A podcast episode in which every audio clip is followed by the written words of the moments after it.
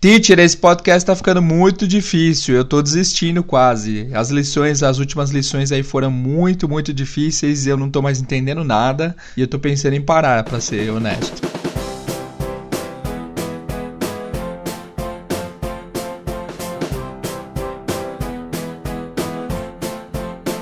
Bom, se isso já passou pela sua cabeça, fica até o final do episódio aí que eu vou explicar para vocês o porquê tá ficando difícil o podcast e como superar essa fase difícil. Então, without further ado, let's get started.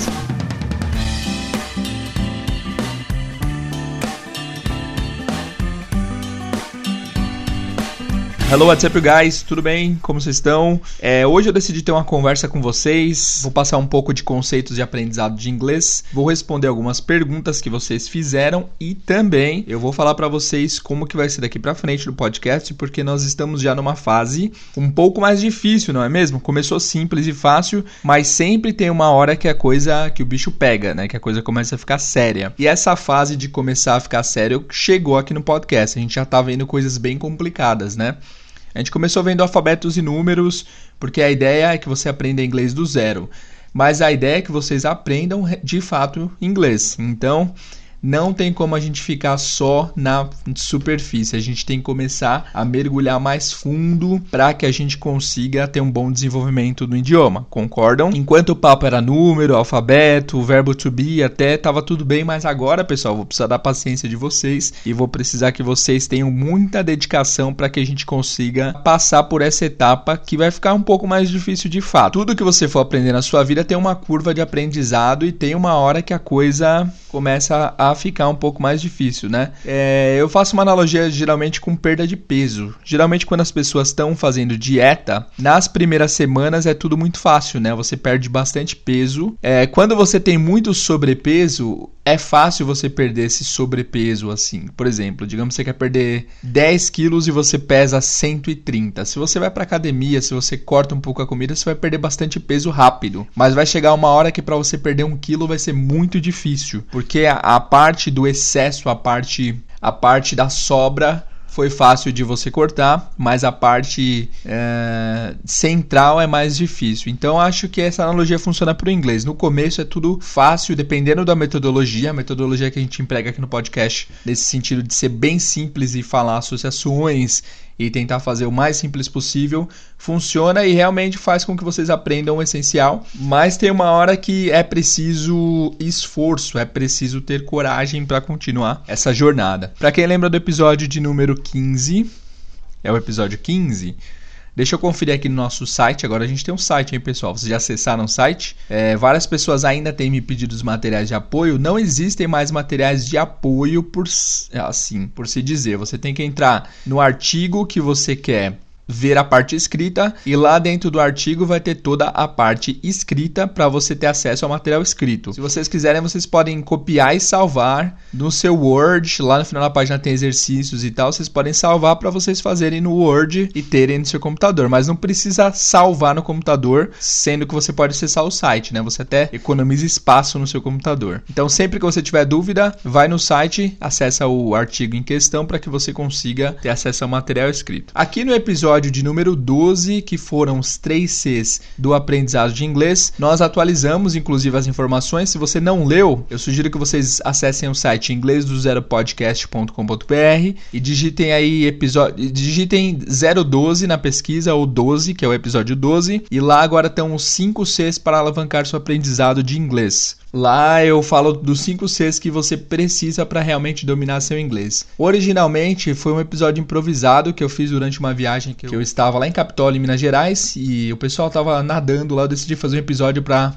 entregar conteúdo para vocês. E aí eu surgi com a ideia dos 3 Cs do nada. E aí depois, refletindo com mais calma, eu consegui surgir com mais 2 Cs. Então, agora o conceito são 5 Cs para hackear o seu aprendizado de inglês. Se você está em dúvida, vá lá no site inglêspodcast.com.br, procura o episódio 12 e ler todo esse conceito aí porque tem dicas valiosas, tá? E lá no final do artigo tem um vídeo que eu falo exatamente sobre os 5 Cs para aprender inglês, tá? Se você gostar da matéria, se você for lá e ler e gostar da matéria, vocês, vocês por favor desçam lá embaixo no campo de comentário e comentem para dizer o que, que vocês acham disso. Eu disse isso porque lá no nosso CES tem vários, várias coisas que já respondiam esse, essa, já, já previam essa parte difícil que está chegando agora. Então, primeiro é preciso ter clareza e consciência para você saber o que estudar e saber qual objetivo você quer chegar. É preciso ter critérios, você precisa saber o que estudar, contato com a língua, com o idioma, com o inglês. O Duolingo pode ajudar no seu contato, o Quizlet também pode ajudar no seu contato. Constância é preciso que vocês façam sempre e coragem, culhão, né? É uma coisa que vocês precisam ter. Vocês estão nessa fase da coragem, vocês precisam ter coragem e ter constância para continuar o aprendizado. Os próximos episódios, pelo menos os próximos dois episódios, vão ser de revisão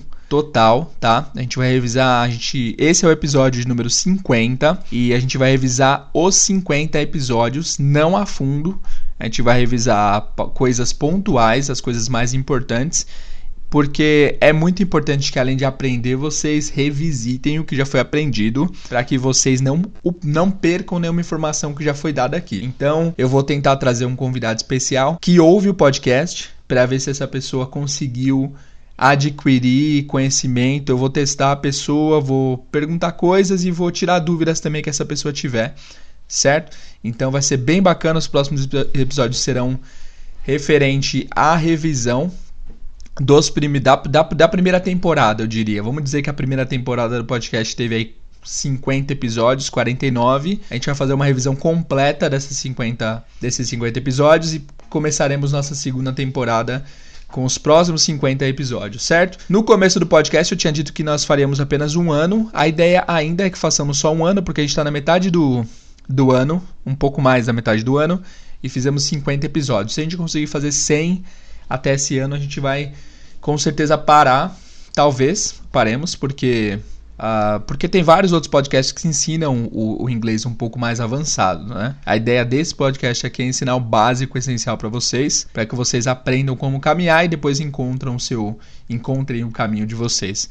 Mas enfim, isso aí não, é, não tá fechado não. Veremos o que o destino no, nos guarda ok? Então é isso, pessoal. Acessem o site lá para vocês conferirem os materiais escritos e fazerem os exercícios dos capítulos que já passaram. Teremos uma semana, umas semanas, uma semana ou umas semanas de revisão do que a gente viu nessa primeira temporada de 50 episódios. E agora vamos passar para a segunda parte desse episódio que é respondendo algumas perguntas que vocês fizeram.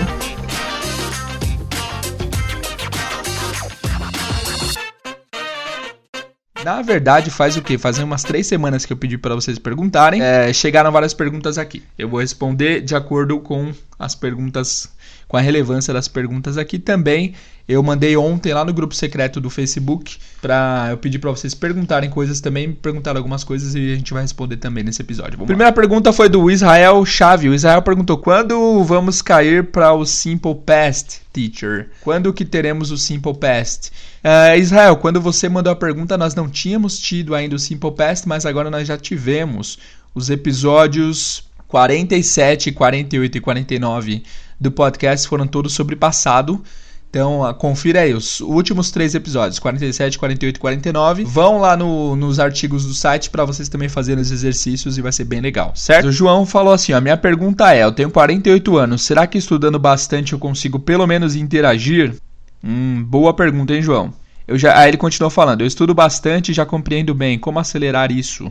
Consigo ler e entender o texto em inglês até bem, mas quando ouço alguém falar complica. Beleza, João. Então vamos lá, cara. Vamos, eu tenho um conceito muito sólido a respeito do que você disse aqui. O diagnóstico é: você tem 48 anos e você quer saber se você consegue se comunicar claramente, interagindo, usando o inglês. Correto? Correto. Você diz que entende bem leitura, mas quando tenta ouvir é um pouco mais difícil, certo? Beleza. Nós temos quatro pilares do inglês. Nós temos o listening, o speaking, o writing e o reading. Nós temos duas habilidades ativas dois pilares ativos. Aliás, nós temos dois pilares passivos. Primeiro, passivos que não depende de você, que a outra pessoa emite você tem que entender. Nós temos o listening, que é a escuta, e nós temos o reading, que é a leitura. São os, as duas habilidades passivas. E as duas habilidades ativas são o writing, a escrita, e o speaking, a fala. Pelo que eu entendi, nas, nas habilidades passivas você tem facilidade na leitura, mas não tem tanta facilidade assim no listening, na escuta, né? E nas, nas ativas você tem dificuldade nas duas, que é speaking e que é writing. Beleza. Como consertar e acelerar isso? Primeiro vamos falar do listening. O listening é muito importante. Eu sempre digo que criança não tem sotaque em um idioma e que criança consegue dizer exatamente o som que ela ouve porque ela não tem acesso à leitura. Na minha opinião, a leitura é muito, muito comprometedora e realmente, na minha opinião, ok, atrapalha o aprendizado e atrapalha o entendimento que a gente tem do idioma. Por que, que eu digo isso? Digamos que uma criança brasileira sempre ouve em casa os pais falando a palavra muito, muito, muito, muito. Ela ouve o pai falando muito e ela vai falar muito. Quando ela for falar muito, ela vai falar muito. O que, que isso quer dizer? Quer dizer que na cabeça dessa criança nunca vai ter uma outra opção além do som, dos sons, né? Muito. Esse som para ela é super claro e ela vai reproduzir exatamente o que ela está ouvindo. Agora pensa num gringo que está aprendendo português. Ele vai para uma escola de português nas primeiras aulas ele vai aprender alfabeto, números, é, a responder perguntas simples e tal. Um dia a professora, o professor vai passar a palavra muito para ele. Só que ao apresentar essa palavra, o professor vai, vai escrever na lousa a palavra muito. E aí, vamos dizer que esse personagem que está aprendendo inglês, esse personagem que está aprendendo português é o John. E aí o John vê lá na lousa escrito M-U-I-T-O, muito. Embora a professora esteja dizendo, olha John, look John, this word here in Portuguese you have to pronounce muito, muito. John, o John vai tentar pronunciar e ele vai falar provavelmente muito provavelmente ele pode falar certo, muito. Só que depois, depois que a professora falou, o João vai gravar o que estava escrito ali e ele sempre vai ter acesso ao que está escrito. E no que está escrito não está escrito muito, está escrito muito. Muito. Esse som de N que a gente coloca na palavra muito não está na fala, concordam? A gente fala muito, tem esse som aqui bem dentro da garganta, esse N, hum, muito, né? Mas a escrita tá muito. Então, a chance é muito alta do John daqui para frente quando for falar essa palavra, ele dizer muito, muito ao invés de muito. E o pior, é possível que se alguém falar muito pro João, ele não vai entender porque ele está esperando ouvir a palavra muito. Então você deve estar pensando, ah, teacher, mas muito e muito não é tão diferente assim.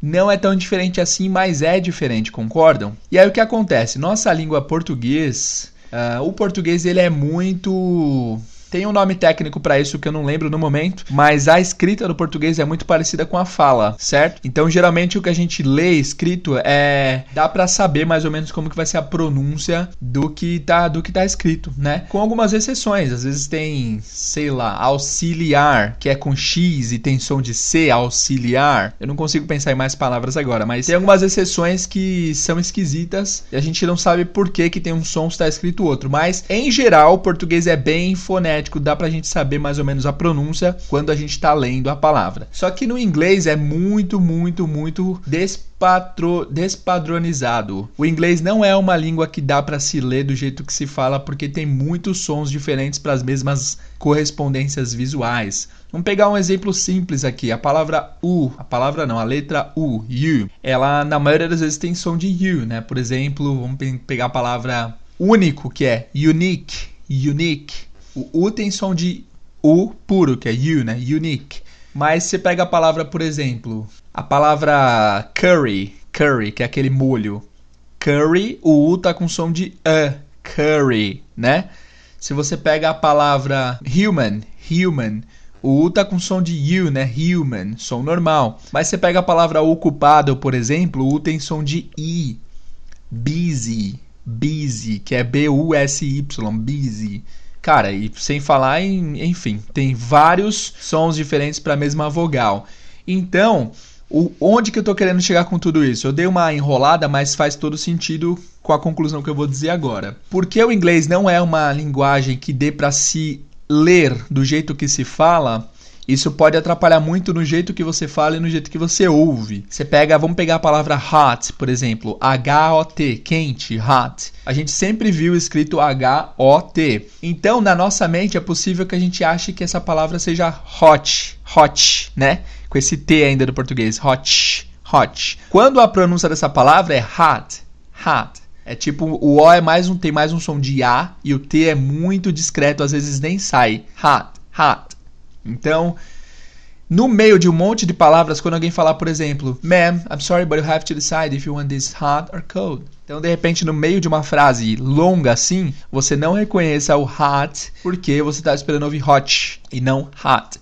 Então, como que conserta isso? Eu sugiro, é, João, e para todo mundo que está ouvindo, que vocês cortem o máximo de correspondência visual que vocês puderem. O podcast é muito bom por isso. É, muda... Não o meu podcast, mas os podcasts em geral são bons por isso, porque você não tem correspondência visual, você não consegue ver, então isso não vai atrapalhar no processo com que você escuta as palavras. Quanto mais você escutar de maneira pura as palavras, mais você vai entender como elas realmente Se desde sempre vocês tivessem ouvido dos seus pais hot, hot, vocês nunca cogitariam dizer hot, porque é muito diferente o som. Embora, embora parecidos, são bem diferentes.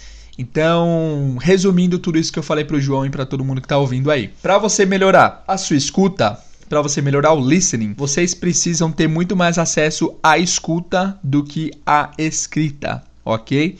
Por isso que às vezes eu acho que é até legal vocês assistirem séries legendadas, porque vocês não estão vendo as palavras em inglês, vocês estão vendo em português, né? E ouvindo o som em inglês. Eu realmente recomendo que façam o seguinte: pega um, um texto, procurem textos na internet que sejam simples, que sejam dentro do, da realidade de vocabulário que vocês têm, e escutem esses textos o máximo que vocês puderem. Quanto mais vocês escutarem esses textos, é, sem ler, of course, sem ler, só escutando, mais vocês vão se familiarizar com o som real da língua. E quanto mais vocês se familiarizarem com o som, mais vocês vão estar confortáveis para falar. Então, peguem um texto curto. É, se vocês quiserem, inclusive, por exemplo, aqui no podcast a gente já teve algumas análises de diálogo. Vocês podem entrar no site inglêsdozero.podcast.com.br, coloca lá análise de diálogo, tem três episódios que a gente analisou diálogos. Vai nesse, art nesse artigo e clica no áudio para vocês ouvirem. Vocês conseguem baixar também esse áudio. Ouçam repetidas vezes, porque embora seja um diálogo simples, é, às vezes se a gente só ouvir, a gente não vai entender. Então a ideia é vocês pegarem alguma coisa que vocês já dominam dominam, texto que vocês já dominam, e ouçam assim infinitas vezes até que vocês acostumem-se com sons e assim consequentemente sua fala vai melhorar. Se você ouvir a frase, eu vou falar uma frase aqui que, que eu considero que, que é difícil, mas eu vou falar várias vezes para ver o que, que vocês acham. A frase vai ser a frase vai ser no matter what, no matter what. Teacher, como escreve isso? Não sei como escreve no matter what. Como é no matter what? No matter what. Não importa o que você acha. E aí que, aí que tá o segredo. Não importa a escrita. Se acostume com o som. No matter what. No matter what. No matter what. Eu vou falar algumas frases com essa expressão para ver se vocês entendem o contexto. No matter what my cats do, I will always love them. No matter what my cats do, I will always love them. No matter the weather, going to the beach is always good. Well, it doesn't really matter if you like me or not, to be honest. Então eu usei várias frases usando esse matter, esse doesn't matter, it don't matter. Que, que significa isso? Significa não importa. Doesn't matter. Então a frase original é no matter what. No matter what. No matter what. Não importa como escreve, tá? No matter what significa não importa o que. Eu usei três frases diferentes. Uh, no matter what my cats do, I'll always love them. Não importa o que meus gatos façam, eu sempre os amarei. É, nós falamos também a frase No matter what the weather is. Ah, eu esqueci o que eu falei, mas basicamente é: não importa como está o tempo, é sempre legal ir pra praia. Enfim, eu usei essa frase, no matter what, que não é uma frase simples assim, gramaticalmente falando, mas vocês ouvindo essa frase, no matter what, no matter what, várias vezes seguidas, a próxima vez que vocês ouvirem no matter what, vocês sem dúvida vão saber que significa não importa o que. E aí vocês vão ver variantes dessa frase, que é doesn't matter what ou don't matter what. Tudo faz parte da mesma família e da mesma estrutura, que é não importa. E aí, se vocês estão habituados a ouvir esse no matter what, no matter what, no matter what, quando vocês quiserem transmitir a ideia de que não importa, vocês vão automaticamente falar ah, no matter what. Quando você quiser dizer, por exemplo, putz, não importa o que eu faço, não sei o que. Você vai falar no matter what I do. E aí vai sair natural de você isso. É tipo um momento muito mágico. Acontece com todo mundo que aprende inglês e vai acontecer com você também. Esses dias minha esposa, ela falou uma palavra uma palavra, uma frase, na verdade. E ela falou: "Nossa, como que eu sei isso? Como que eu sabe? Como que eu que eu sei essa palavra? Eu não sabia que eu sabia essa palavra". Porque de tanto ouvir, você vai absorver e vai e na hora que você quiser falar, você vai falar sem querer. É um o aprendizado de inglês, o nosso cérebro é muito poderoso, ele faz umas associações que a gente não tem racionalidade, ele trabalha de uma maneira muito enigmática assim. Então, a gente acaba aprendendo sem saber racionalmente que estamos aprendendo e aí, quando você quiser falar uma coisa, você consegue falar de forma natural. Então, por exemplo, outro exemplo para vocês é como que fala qual o seu nome em inglês. Como que vocês dizem qual é o seu nome em inglês? Bom, as chances são de que se você tá, chegou até aqui, você com certeza sabe que qual é o seu nome é What's your name, né? Minha pergunta para vocês é: Demorou para vocês formarem essa frase? Vocês pararam para pensar e analisar se o what vinha antes ou depois, se o verbo to be tá certo, se your não sei o que? A pergunta é: demorou para vocês formarem o conceito gramatical dessa frase? A resposta é que não. A frase qual é o seu nome é uma frase pronta no seu cérebro. Você já ouviu tantas vezes que você, quando vai falar qual é o seu nome, você sabe que é what's your name. E pelo que eu já vi, já vivenciei, já vi na TV inclusive, Todo mundo do Brasil sabe responder What's your name? Você chega para qualquer pessoa, faz o teste aí na sua casa hoje. Chega para alguém que não fala inglês e pergunta: "Ô oh, mãe, what's your name?" Ela fala: "Por que você quer meu nome, menina?" Pergunta a qualquer pessoa que vocês vão ver que a pessoa sabe o que você falou. Por que esse mistério? Porque não sei, eu não sei, mas todo mundo já ouviu What's Your Name ou todo mundo já falou What's Your Name. Então, é, What's Your Name é uma frase simples? Talvez seja simples, mas ela é, ela talvez seja mais simples porque você já, já teve mais contato com ela. Então, se você ouvir a palavra, se você ouvir a frase No matter what, it doesn't matter what, don't matter what, e você se acostumar, vai sair de você tão natural quanto What's Your Name, certo?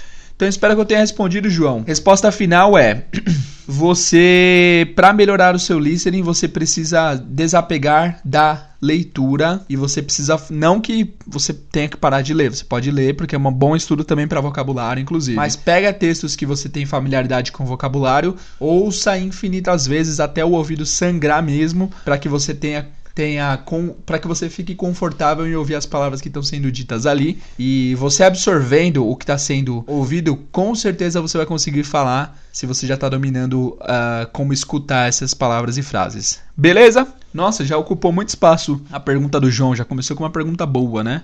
Vamos lá, não vou conseguir responder muita coisa porque já, já vai ficar muito longo esse episódio, mas eu vou responder mais umas duas perguntas. Tem uma página aqui chamada Vida com Psicologia e ela mandou: Oi, gostaria de saber como evoluir de palavras soltas para frases completas no entendimento. No entendi... Bom, no entendimento, ah, a vida com psicóloga. Com... Bom, não sei o nome da pessoa, porque o nome da página é A Vida com Psicologia. Eu vou chamar ela de Pessoa. Então, Pessoa, é.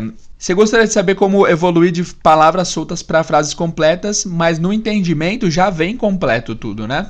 Então, tu, todas as frases que você ouve já são frases prontas e completas. Eu acho que esse é mais um problema para quando você quer criar as frases. Quando você quer criar frases, você saber a estruturação de como montar a sua frase para que ela saia. É, parece que é assim, parece que a gente tem um, um monte de quebra-cabeça, cinco peças de quebra-cabeça na nossa frente. A gente sabe palavra a palavra, mas na hora de formar uma ordem lógica e fluida dessa frase, a frase não sai. Isso é uma etapa que todos nós passamos. E como resolver isso? De novo, vamos pegar a frase What's your name? Digamos que você teve contato pela primeira vez com o inglês hoje, você sabe o que, que significa what, que é qual, is, que é é, seu, que é your e name, certo? Você sabe todas as palavras soltas. Só que, por exemplo, seu em inglês, your, pode ser his, se a gente estiver falando do carro dele, né? Por exemplo, John ama o seu carro. John loves his car. Seu pode ser o its também, se a gente está falando de alguma coisa de um animal, por exemplo. Meu gato ama sua comida. My cat loves its food. Sua comida dele. Na hora de formar a frase What is your name pela primeira vez, na hora que chegar nesse you, your, seu nome, na sua cabeça vão surgir tipo que seu é your, mas pode ser it, mas pode ser his. Se você lembrar que o seu de você é sempre your, não tem problema, você vai formar bem essa palavra, essa frase. Mas pode gerar uma certa confusão. E aí você vai tentar criar essa frase meio inseguro, você não vai estar certo se isso está realmente certo. E aí se você falar a frase e você acertar e você ver que as pessoas entenderam, você vai ganhando mais confiança e vai começando a criar as frases melhor. Então é assim que funciona com o restante também. É, há palavras, há, há partes da gramática que juntam ideias, juntam palavras. Por exemplo, preposições. Preposições são muito importantes para que você consiga transmitir as ideias. Por exemplo, minha mãe está na sala no sofá. Nessa frase, vocês já deveriam ser capazes de fazer essa frase. Minha mãe está na sala no sofá. Sofá eu acho que a gente nunca viu aqui, né? Sofá em inglês é sofa. Pode ser sofa mesmo. Mesmo spelling, mesma escrita, mas pronúncia diferente. Ou pode ser couch. Vamos pegar a palavra sofa. Minha mãe está na sala no sofá, vai ser My mother is in the living room on the couch. On the sofa on the sofa, né? Então, por que que essa frase foi fácil de construir? Porque vocês já aprenderam aqui no podcast que in é dentro de algum lugar e on é em contato com alguma coisa.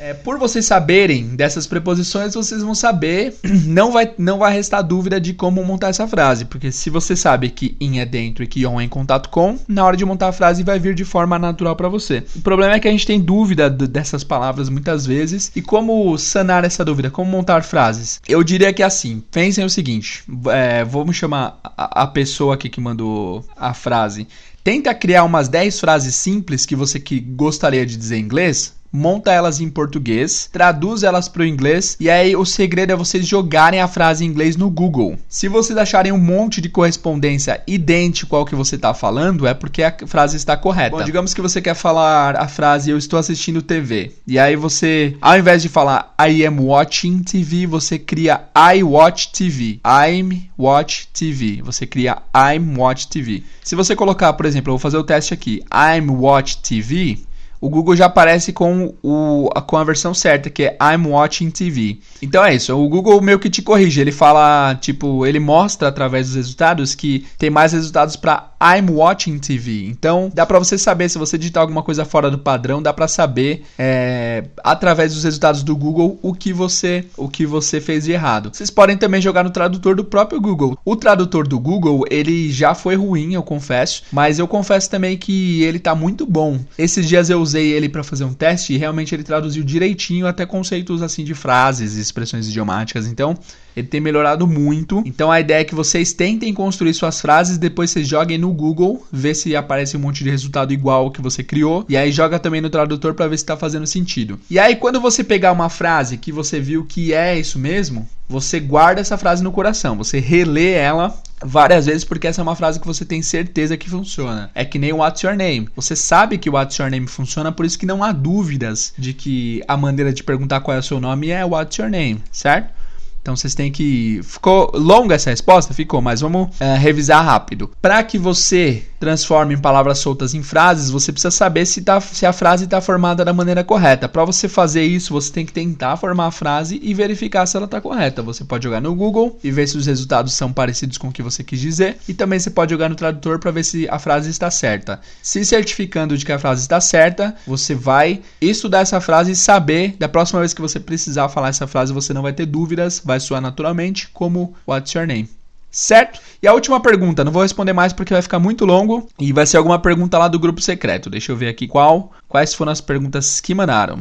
Bom, temos algumas perguntas aqui. A Bia Silva falou que queria que a gente falasse sobre a palavra will. Beleza, Bia, falaremos da palavra will em breve. A gente já falou do presente e do passado. O will tem a ver com o futuro e nós falaremos do futuro no episódio em breve, tá? Usando de novo as daily routines, as rotinas diárias. Já devem estar de saco cheio da rotina diária, das rotinas diárias, né? Mas elas são muito importantes para que vocês aprendam. A Anne Karine falou como usar o ING. Ainda não tem podcast sobre isso. Na verdade, tem podcast sobre isso já, e é o episódio de número 13. No episódio número 13 a gente falou ações em inglês, verbos de ação. E verbos de ação são os verbos que usam o ING. Então confere lá, N, por favor. E todo mundo que tiver curiosidade. Episódio 13, criando frases de ação.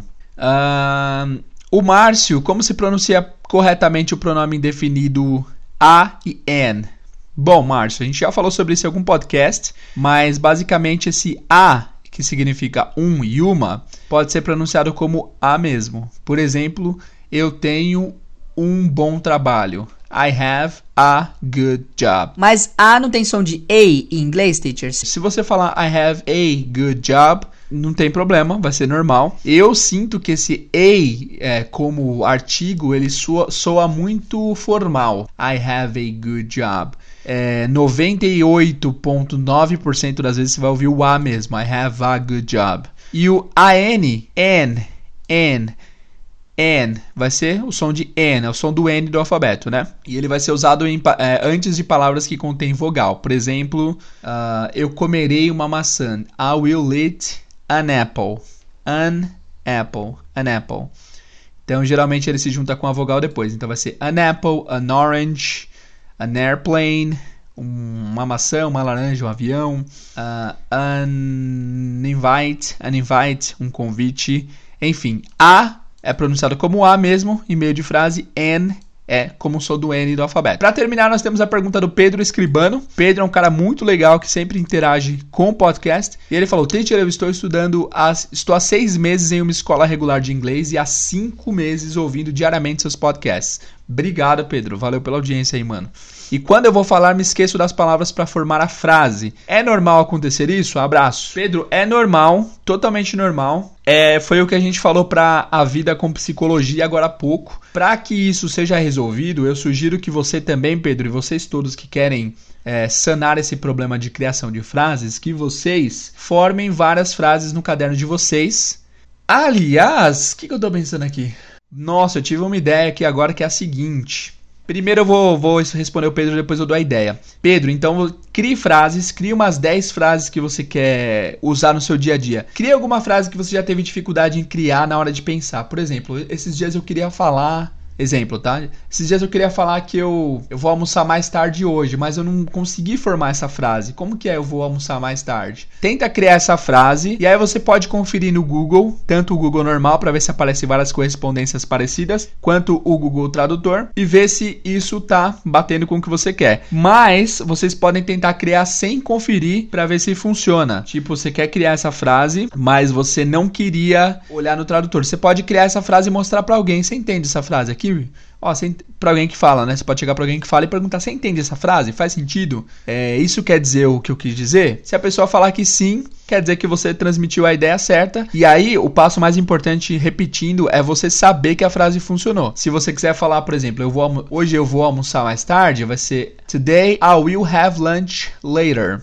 Se você usou essa frase e você viu que funcionou, anota ela e sempre pratica ela. É muito importante vocês sempre guardarem a frase que funciona no repertório de vocês, porque da próxima vez que você precisar falar isso, já vai estar tá guardado aí, você vai saber que realmente é uma frase que funciona. E aí da próxima vez que você quiser dizer isso, você não vai ter dúvidas que essa frase é uma frase ok. Fez sentido? O desafio para vocês agora é o seguinte: é, postando esse episódio, eu vou postando, uh, eu vou postar no site, é, eu vou postar só só eu vou postar a imagem lá do episódio e tem os campos de comentários. Se vocês quiserem, eu desafio vocês a irem nos campos de comentário. Vocês podem postar comentários anônimos se quiserem, vocês podem colocar o nome, não tem problema. E tentem criar algumas frases aí para que vocês interajam. Eu posso responder tipo, ah, essa frase tá errada nesse sentido, mas vocês próprios podem se corrigirem. Tem alunos que são mais avançados aqui, tem alunos que são mais iniciantes, então seria uma boa colaboração vocês interagirem pelo comentário uh, do site site nesse episódio em questão. Então, todos vocês que querem praticar as frases para saber se as frases de vocês funcionam, vão lá no, no site, abram o artigo desse episódio, que vai ser o episódio número 50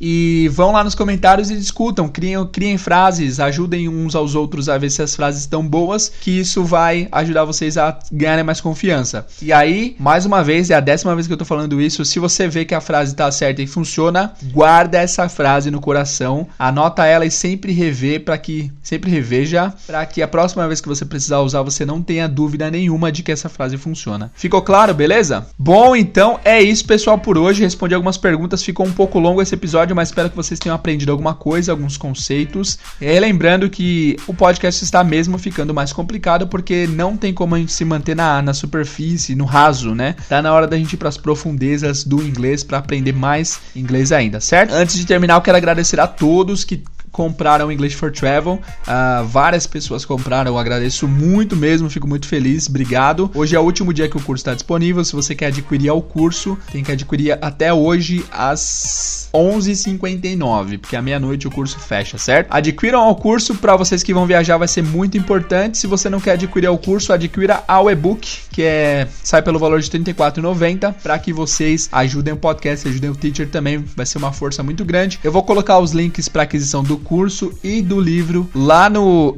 lá no artigo do site sobre esse episódio, tá? Então é só vocês entrarem no site, o último artigo vai ser desse episódio. Entrem lá que tem os links. Também não se esqueçam de comentar, de criar frases para que vocês tenham uma interação boa com uns com os outros, tá? Muito obrigado, pessoal, pela audiência e vejo vocês no próximo episódio com revisão do conteúdo da primeira temporada de 50 episódios, beleza? Muito obrigado, you guys, and see you in the next episode. See you!